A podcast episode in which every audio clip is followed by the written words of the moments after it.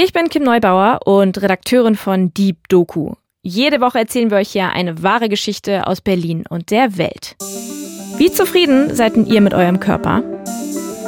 Wahrscheinlich können die allerwenigsten Menschen von sich behaupten, dass sie mit ihrem Erscheinungsbild absolut zufrieden sind. Carla Marquardt ist 41, kommt aus Köpenick und gehört immerhin zu der Gruppe Menschen, die sagt, ja, ich finde meinen Körper absolut gut, wie er ist. Das Problem ist nur, andere Menschen sehen das anders und Carla muss sich schon hin und wieder abfällige Kommentare zu ihrem Körper anhören. Da bringt mich auch keiner von ab. Weder mein Arbeitgeber noch meine Familie noch sonst irgendwas. Das ist mir scheißegal, ob da meine Familie mir dahinter steht oder nicht. Das ist eine Entscheidung, die habe ich persönlich getroffen.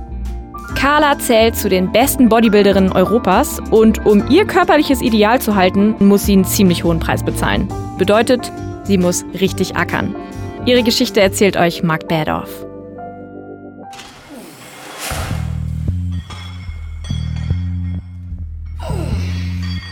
wollte nie irgendwie so ein stupides Leben führen. Kinder, heiraten, Haus. Was ist das? Ich wollte mich auch nie zurücknehmen. Ich wollte immer das machen, auf was ich so viel Lust habe. Niemals stand das in meiner Vorstellungskraft, mich zurückzunehmen. Am Anfang war es schwer, weil ich ja selber so nicht aussah. Ich wollte es gerne, habe ich mich da immer bedeckt gehalten. War mir unangenehm, weil das gesellschaftlich einfach nicht also in den Kreisen, wo ich verkehre, war das, ähm, habe ich das nicht zum Thema gemacht, weil ich auch Angst davor hatte, muss ich ehrlich gestehen, wie das aufgenommen wird, ne? wie ich da aussehe. Every, Carla Marquardt arbeitet seit Jahren an ihrem Körper für einen großen Traum. Sie möchte die beste Bodybuilderin der Welt sein. Also ich hatte mal ein Heft, das habe ich aufgeschlagen und dann hat man mir gesagt, du willst da wohl nicht aussehen. Und dann habe ich es gleich wieder zugemacht. Ne? Seit Jahren trainiert sie, baut mehr Muskelmasse auf, dann definiert sie, bis jeder Muskel zu sehen ist, eine eigene Form hat. Heute sieht sie aus, als hätte sie ihren Körper in Stein gemeißelt. Das geht nur, weil sie ihr ganzes Leben darauf ausrichtet.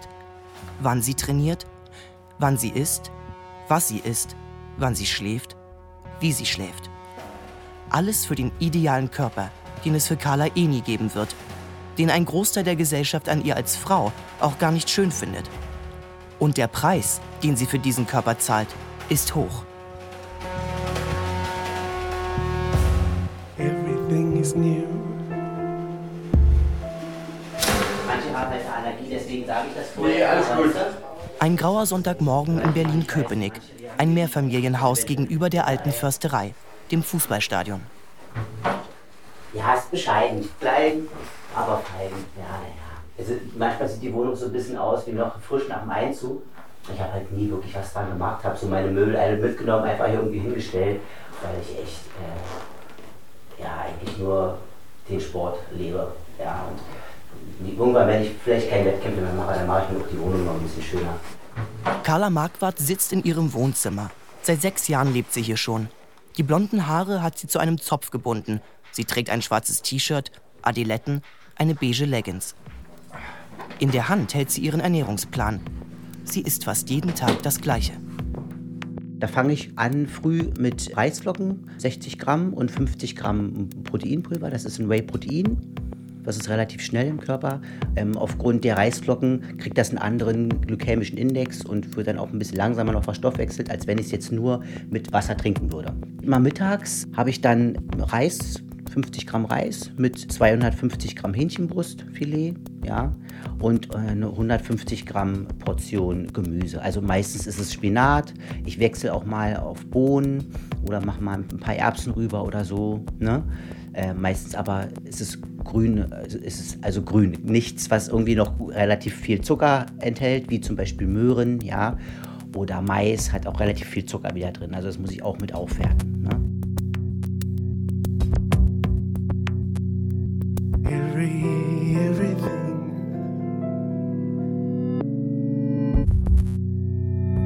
Im Wohnzimmer steht ein kleiner Fernseher, auf dem für Carlas Katze eine Dokumentation auf Arte läuft. Vor dem Fernseher eine Eckcouch, daneben ein Fahrradheimtrainer, in einer Ecke ein Schreibtisch mit Computer. Die Wände sind nackt, bis auf ein Foto über der Couch. Carla, Zigarre rauchend, im Bikini, auf einem Sessel sitzend. Dann habe ich nochmal so eine Zwischenmahlzeit. Das ist nochmal 200 Gramm Hähnchenbrustfilet. Da kommt dann so ein bisschen Tomate oder Salat mit dran. Ne? Weil ich einen relativ hohen Stoffwechsel habe und ich kriege relativ schnell wieder Hunger und die Zeitspanne einfach zu lang ist. Sie schaut aus dem Fenster. Die Wolken ziehen vorbei. Es ist ein ziemlich kühler Julitag. Und dann habe ich eigentlich nochmal mein Essen vorm Training. Das ist nochmal sehr kohlenhydratreich. Das sind nochmal 50 Gramm Dinkelflocken und 50 Gramm Whey-Protein nochmal. Ja. Und nochmal ein bisschen Akazienfaserpulver, genau.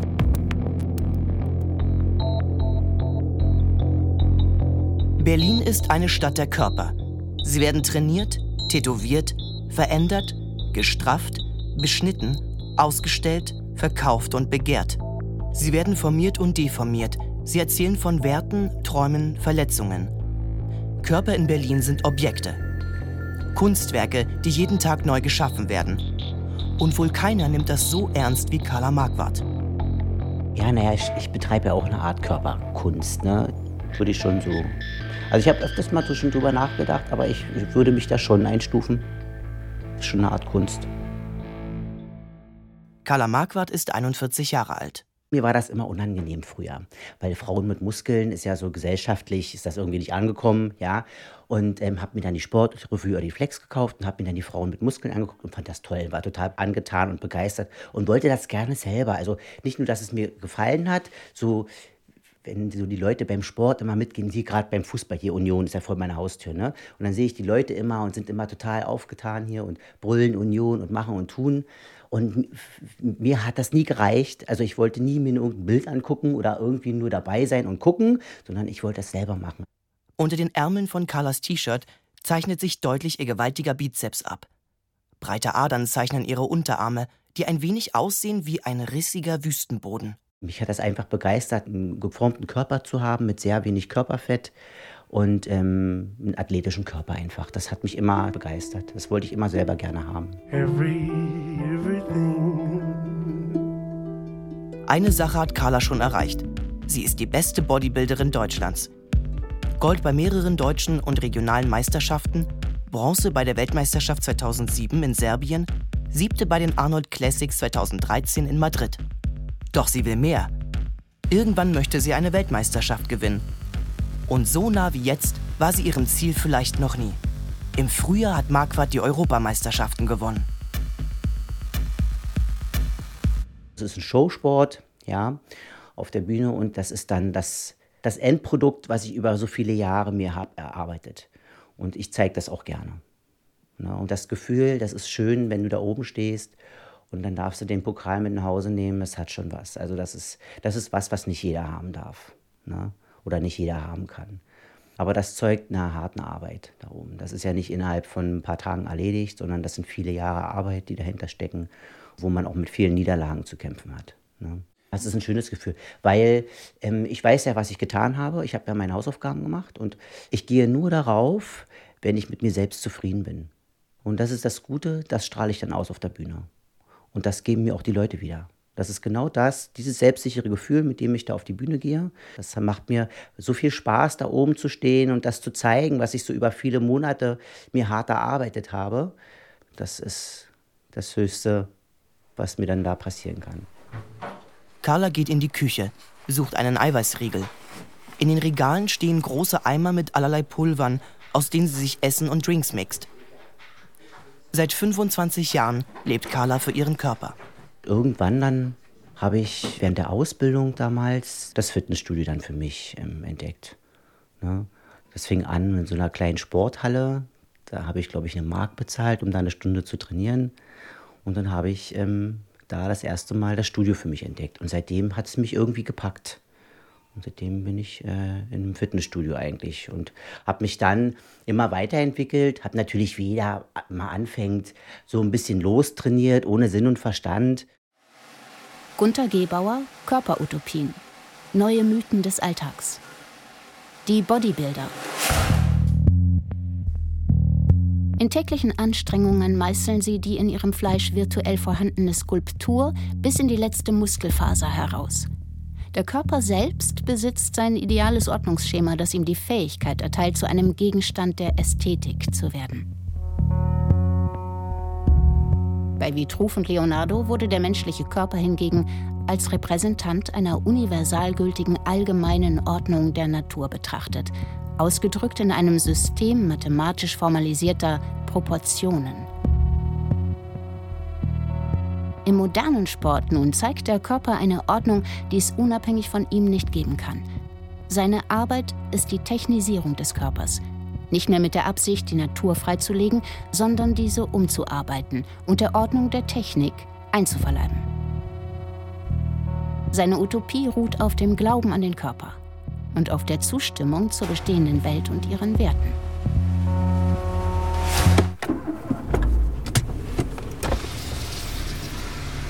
Carla bricht auf. Jeden Morgen trainiert sie auf dem Fitnessbike, fünfmal die Woche im Studio am anderen Ende Berlins. Eineinhalb Stunden Fahrtweg, hin und zurück. Denn die Studios in der Nähe reichen ihr schon lange nicht mehr, haben nicht die Geräte, die sie unbedingt braucht. Ich muss arbeiten gehen für den Sport. Ich, ich habe keinen, der mich da finanziert oder ich habe auch keinen Sponsor groß. Ja, ich, das mache ich alles. Ich kriege mal irgendwo einen Rabatt, wenn ich mal irgendwo mein Eiweiß kaufe und das war's. Ja, alles andere muss ich gucken, dass ich das selber finanziere. Meine Reisen, meine Flüge, die zahle ich alle selber.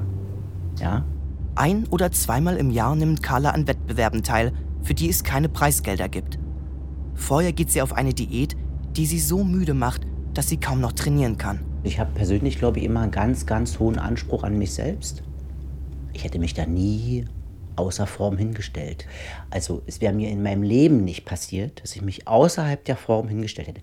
Deshalb arbeite ich immer mit jemandem zusammen, der mich kurz vor so einem Wettkampf immer noch mal rein optisch beurteilen kann, weil ich selber habe den Blick dann dafür verloren. Also ich bin dann so kritisch mit mir selbst, dass ich den Blick dazu verliere und ich brauche dann noch eine Person an meiner Seite, die mir sagt, Carla, wir sind im Timing, es läuft, alles gut oder wir müssen halt noch ein bisschen anziehen. Passiert mir nicht. Also du wirst mich niemals außer Form auf der Bühne sehen. Sie erzählt immer wieder, dass es außer Arbeit und Bodybuilding in ihrem Leben eigentlich nichts anderes mehr gäbe. Sie arbeitet als medizinische Fachangestellte in einer Röntgenpraxis. Von 2016 bis 2019 da habe ich sehr viel gearbeitet. Da hatte ich noch ein großes Team hier in Berlin, habe einen 40-Stunden-Job gehabt in der Praxis und habe dann noch großes Athletenteam betreut, bundesweit. Und da bin ich an meine körperlichen Grenzen gekommen. Das habe ich zwei, drei Jahre sehr intensiv betrieben, aber da war ich totunglücklich mit, weil ich mich im Spiegel betrachtet habe und ich alles verloren, keine Muskulatur mehr. Ich war dann einfach nur noch weich und bin fett geworden weil ich auch unregelmäßig gegessen habe, schlecht gegessen habe, kein Training mehr gemacht. Ich glaube, ich habe zwei Jahre das Studio nicht von innen gesehen oder ein Jahr. Und das hat mir Kopf und Kragen gekostet. Und da dachte ich, da habe ich vor dem Spiegel gestanden und dachte mir, also entweder war es das jetzt oder du hörst jetzt auf zu arbeiten und musst den Anschluss wiederfinden.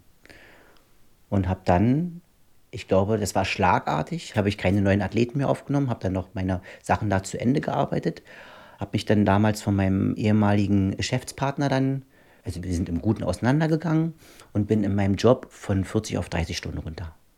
Das habe ich innerhalb von einem Monat abgewickelt und bin dann in mein Training wieder eingestiegen, weil ich konnte den Anblick im Spiegel nicht ertragen. Und habe mir dann gedacht, das war doch noch nicht alles. Carla öffnet einen Eiweißriegel. Im Kofferraum steht eine rote Tasche mit Kühlpack und ihrem Essen für den Notfall, wenn sie sich verkalkuliert, zu lange braucht und auf dem Weg etwas essen muss. Das Thema Essen bestimmt ihr Leben. An Familienfeiern nimmt sie oft nicht teil, weil es sie nervt, den anderen zu erklären, warum sie nichts isst. Es war zu Pfingsten, da war ich mit der Familie verabredet, über zwei Tage. Und ich habe mich tatsächlich nur auf einen Tag eingestellt. Und das war ein Fehler. Ne? Und dann kriege ich Probleme vor Ort tatsächlich, ne? wenn ich nicht meine optimale Ernährung dabei habe. Ne? Und ich will ja dann auch keinen Schrunz essen. Ne? Also habe ich das dann habe ich dann nichts gegessen und das war ein Fehler. Und dadurch, dass Feiertage waren, hast du natürlich auch nichts zu essen bekommen mehr. Also konnte ja auch nirgendwo hinfahren, einen Supermarkt oder sowas. Kuchen war ja alles da. Ja, das war, ist dumm gelaufen. Ne? Passiert mir so nicht mehr. Es ärgert mich halt nur wahnsinnig, weil ich mit jedem Tag 24 Stunden lang bei meinem Sport bin. An ihrem linken Handgelenk sticht eine dicke Beule hervor. Ich glaube, wenn du den Sport machst, du bist ja beim Training immer an einer bestimmten Schmerzgrenze. Und es ist nun mal ein Leistungssport. Wir reden ja hier nicht von einem Gesundheitssport, sondern wir reden von einem Leistungssport. Und ähm, da gehst du immer an die körperlichen Grenzen dran. Und wenn du das natürlich täglich machst, dann wird der Körper auch mal ein Problem melden. Ne? Aufgrund meiner Arbeit habe ich hier eine schwere Sehenscheidentzündung reinbekommen. Die ist so schwer geworden, ich habe die halt nicht rechtzeitig behandeln lassen, dass mir hier ein Ei gewachsen ist. Und dann so zwei Monate vor der Europameisterschaft musste ich zum Arzt, weil ich Schmerzen hatte. Und da zu dem Zeitpunkt hieß es schon, das muss unbedingt operiert werden. Und das hat mir natürlich ein bisschen Angst gemacht. Scheiße, jetzt so kurz vor den Meisterschaften. Und wenn ich jetzt mich operieren lasse, im schlimmsten Falle bist du ausgenockt, kannst nicht. Und dann habe ich natürlich gesagt, mach's nicht. Lässt es nicht operieren, beißt sich da jetzt durch. Ich habe das so gut es ging geschont, habe die Zughilfen halt auch nicht mehr eingesetzt, sondern meine reine Greifkraft nur. Und musste dann noch zweieinhalb Monate, drei Monate da mit den Schmerzen leben.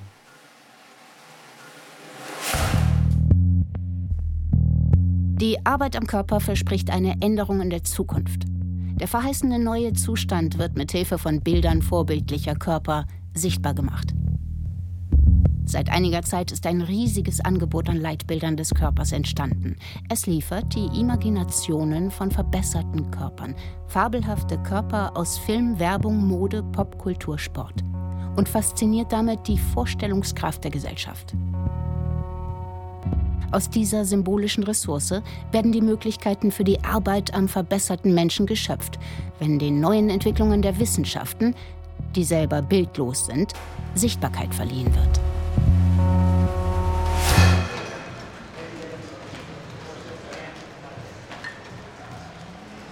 Ihr Fitnessstudio liegt an einer vielbefahrenen Straße. Es erstreckt sich auf mehrere Etagen. Heute trainieren nur ein paar Männer, keine andere Frau ist zu sehen. Es ist kurz nach 13 Uhr. Erst am späten Nachmittag wird Carla das Studio wieder verlassen. Carla wärmt sich auf einem Trainingsrad auf. Dann geht sie zur ersten Maschine, einem Beinstrecker. Ja, manchmal hast du auch einen schlechten Tag. Dann bleibt es bei dem Gewicht oder geht vielleicht auch mal ein bisschen runter. Aber es sollte sich tendenziell nach oben bewegen. Ne? Das ist dann meine Sicherheit dafür, dass der Muskel wächst. Carla hat einen Kalender dabei, in den sie einträgt, wie viele Übungen sie, wie oft, mit wie viel Gewicht gemacht hat. Solche Notizbücher hat sie auch für die vergangenen fünf Jahre in ihrer Wohnung liegen. Sie bilden die Chronologie eines Muskelwachstums. Also, dass ich auch wenn ich mal einen schlechten Tag habe, kann nichts passieren. Da finden keine abbauenden Prozesse statt. Und wenn du dann aber merkst, das Gewicht geht kontinuierlich runter, dann läuft irgendwas nicht richtig. Oder du bist in der Diätphase und kalorisch geht es runter. Aber dann sollte auch das Ziel sein, dass du das Gewicht hältst. Und wenn das aber runtergeht, dann muss man gucken, dann muss man das, sein Training analysieren, woran liegt das. Entweder zu wenig Essen, zu wenig Regeneration, dann muss man gucken. Weil es gibt immer einen Grund dafür, dass der Körper so reagiert. Ja? Oder man muss eben mal die Übungen ein bisschen variieren. Carla macht erst ein paar Aufwärmsätze mit Gewichten, an denen die meisten Leute scheitern würden. Ihre Beinmuskeln wollen den Stoff ihrer Leggings aus.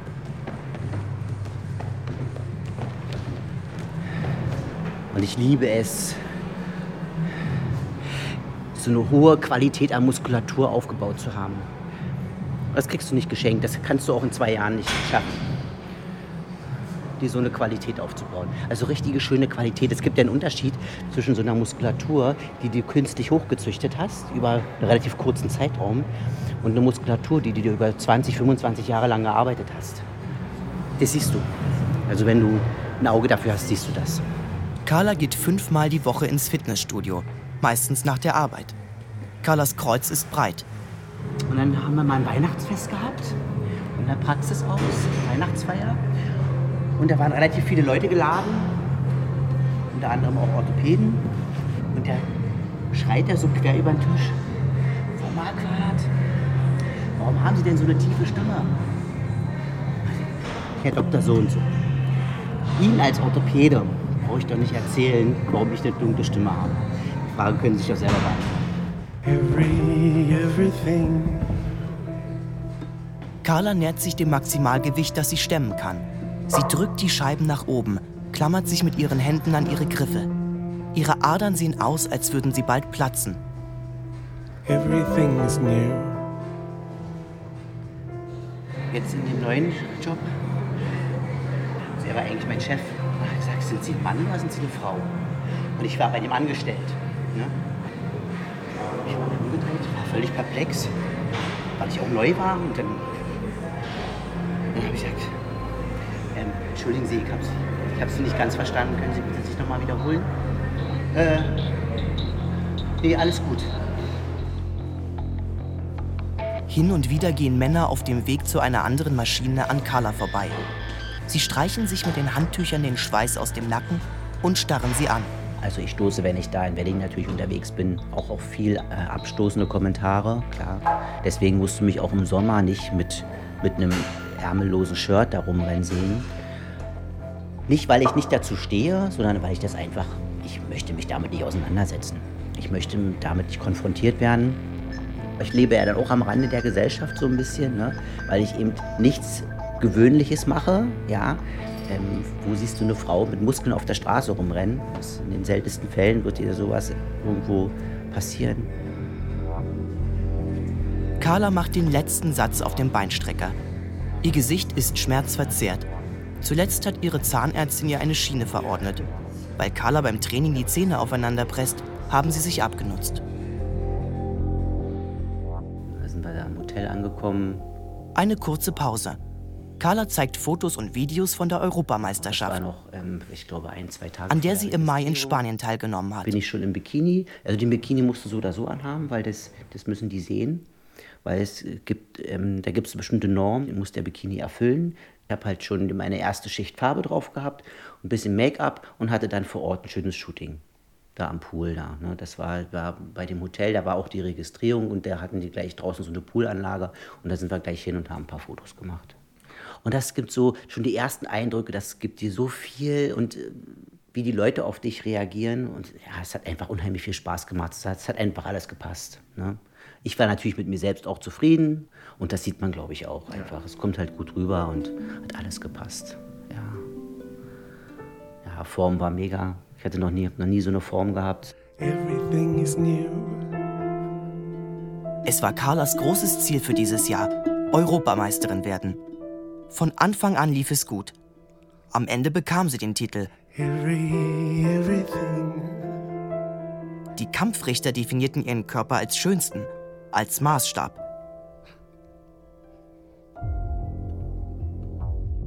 Carla lebt alleine. Ich habe keine Kinder. Ich werde auch keine Kinder mehr haben. In diesem Leben nicht mehr. Ja, und ähm, ich habe mich für meine sportliche Karriere entschieden. Ne?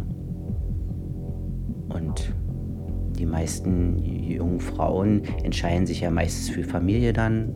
Ne? Der klassische Weg. Häuschen, Mann, Familie. ist ja bei mir nicht der Fall. Also ich bin ja komplett abseits dieser Schiene bewege ich mich ja. Und das schon seit Jahren. Ne? Und ehe das dann auch so in den Köpfen, in den Köpfen der Leute angekommen ist, braucht es auch viele, viele Jahre. Das ist eine Entscheidung, die habe ich persönlich getroffen. Und ähm, da bringt mich auch keiner von ab. Weder mein Arbeitgeber, noch meine Familie, noch sonst irgendwas. Der Körper ist das supreme Objekt von Anstrengungen, an dem sich unser Selbst fassen lässt. Er ist der Ort, wo alles, was wir sind, gesellschaftliche Sichtbarkeit erhält. In dem Maße, in dem wir ihn verbessern, erhalten wir Zugewinne für uns als soziale Personen. Aus der ungeheuren Aufmerksamkeit, die ihm entgegengebracht wird, spricht die Absicht der Veränderung. Er soll so, wie er uns ohne Anstrengung gegeben ist, nicht hingenommen werden. Er soll Gegenstand einer Arbeit der Veränderung werden, die prinzipiell nie einen Abschluss findet, sondern immer weiterläuft, zu immer neuen Zielen. Nach der Pampelmusen-Diät kommt die Trennkost, nach dem Erreichen des Idealgewichts wird die Qualität des Immunsystems erhöht, nach der ausdauerfördernden Aerobic kommen die Dehnübungen des Stretching, nach der Fitness die Wellness.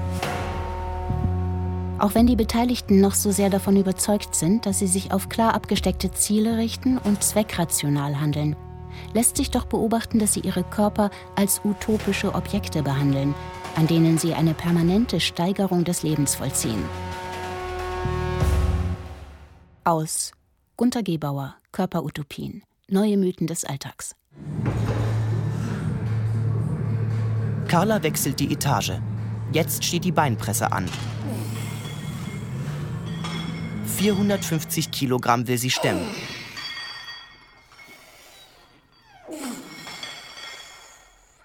Also es wird ganz oft sexualisiert, der Sport. Und das, das geht mir in meinen Kopf nicht rein. Da kriege ich ganz große Aggression, muss ich ehrlich sagen. Da stelle ich mich auch absolut dagegen, dass dieser Sport ständig sexualisiert wird. Und auch die Frauen, die den Sport betreiben, so wie ich, also viele Frauen, die den Sport so betreiben wie ich, die tun ja alles dafür, dass das eben auch nicht abnimmt. Mann, Frau, sagt Carla, das sei kein Schema, in dem sie noch denke. Die Gesellschaft aber schon. Viele denken, also die wissen auch, dass ja der Sport so gut wie nicht gefördert wird, ja. Und viele Frauen lassen sich da wahrscheinlich kaufen. Das ist auch offiziell, also da machen auch viele gar kein Hehl draus. Ne? Und, ähm, und die denken dann, die können mich damit auch kriegen. Ne? Und dann kriege ich da eben so obszöne Anfragen oder unseriöse Anfragen. Ach, zum Beispiel äh, so hostessmäßig unterwegs zu sein, ne? dass du gebucht wirst für irgendjemanden. Und ob das dann nur bei einer Begleitung bleibt, sei mal dahingestellt. Ne? Und das kommt für mich gar nicht in Frage. Carla räumt die Hantelscheiben vom Rack. Allein dafür braucht sie zwei oder drei Minuten. Meistens trainiert sie allein. Sie hat niemanden, der sich ihrem Rhythmus anpassen möchte. Auch für außerhalb des Fitnessstudios hat sie bislang noch niemanden gefunden. Bevor ich den Sport so exzessiv betrieben habe, war ich in weitaus mehr Beziehungen als jetzt. Jetzt bin ich gar keine Beziehung. Schon lange nicht mehr. Ich hatte zwischendurch mal ein bisschen Techtelmächt, aber ich war keine Beziehung. Und das war auch nur von ganz kurzer Dauer. Ich glaube, dass ich äh, in Augen anderer, ob Mann oder Frau, glaube, dass ich interessant wirke auf einer gewissen Ebene. Aber das Interesse wird relativ schnell verloren gehen, wenn sie merken, dass ich ein relativ eintöniges Leben führe. Ne? Training, Arbeit, Essen, Training, Arbeit, Essen, Schlafen. Da gibt es nicht. Also es ist relativ langweilig mit mir. Ne? Da natürlich jemanden zu finden,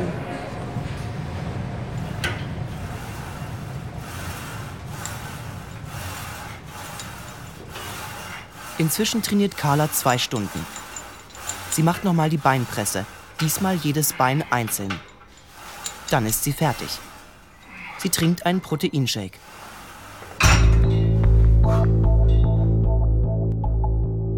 Ich wollte nie irgendwie so ein stupides Leben führen. Kinder, heiraten, Haus. Was ist das? Ich wollte mich auch nie zurücknehmen. Ich wollte immer das machen, auf was ich so viel Lust habe. Niemals stand das in meiner Vorstellungskraft, mich zurückzunehmen. Für vielleicht Kinder, Familie. Gut, für einen anderen ist es seine, seine Erfüllung. War für mich nie, nicht mal ein Gedanke. Nie habe ich einen Gedanken daran gehegt. Das war nie meine Erfüllung gewesen. Dann gehe ich lieber für gewisse Sachen ein Risiko ein, habe aber Spaß an der Sache gehabt, auch wenn es eben Mist war, was da hinten mehr rausgekommen ist. Aber ich glaube, es ist niemals Mist, wenn du mit irgendeiner Sache glücklich bist. Später wird Carla nach Hause fahren. Sie wird das Essen aus der Kühlbox nehmen, Hähnchen, Reis, Gemüse. Dann wird sie vielleicht noch etwas Fernsehen und Bilder auf Instagram posten. Am nächsten Tag wird sie zur Arbeit fahren, dann ins Fitnessstudio. Danach wird es wieder Hähnchen, Reis und Gemüse geben. Sie will Weltmeisterin werden. Every, everything. Der Körper ist im Unterschied zur klassischen Utopie nicht der kleinste Bestandteil einer die ganze Welt umspannenden Ordnung, sondern er selbst bildet eine mächtige und erstaunlich kohärente Utopie, die praktisch jeder anderen Form von Utopie den Platz wegnimmt. Am Körper wird die moderne Utopie nicht nur sichtbar gemacht, sondern diese nimmt den Körper als Objekt der Veränderung. Sie zielt auf die Verbesserung des Menschen. Everything is new.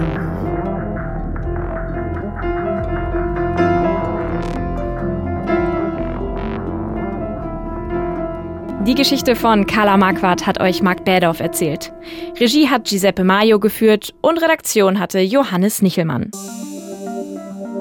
In der nächsten Woche geht es bei Deep Doku um ADHS bei Kindern. Die Kindergärtnerin sagte, der geht hier über Tisch und Bänke und den kann man nicht bändigen und das ist so, das mischt die ganze Gruppe auf. Wir können hier keine ruhigen Arbeiten machen. Der hat bestimmt ADHS. Wie Eltern mit der Situation umgehen, Kinder mit dem Medikament Ritalin klarkommen und wie der Alltag mit einer solchen Krankheit ist, Das hört ihr in der nächsten Folge von Deep Doku. Die gibt's immer mittwochs in der ARD Audiothek und überall da, wo es Podcasts gibt.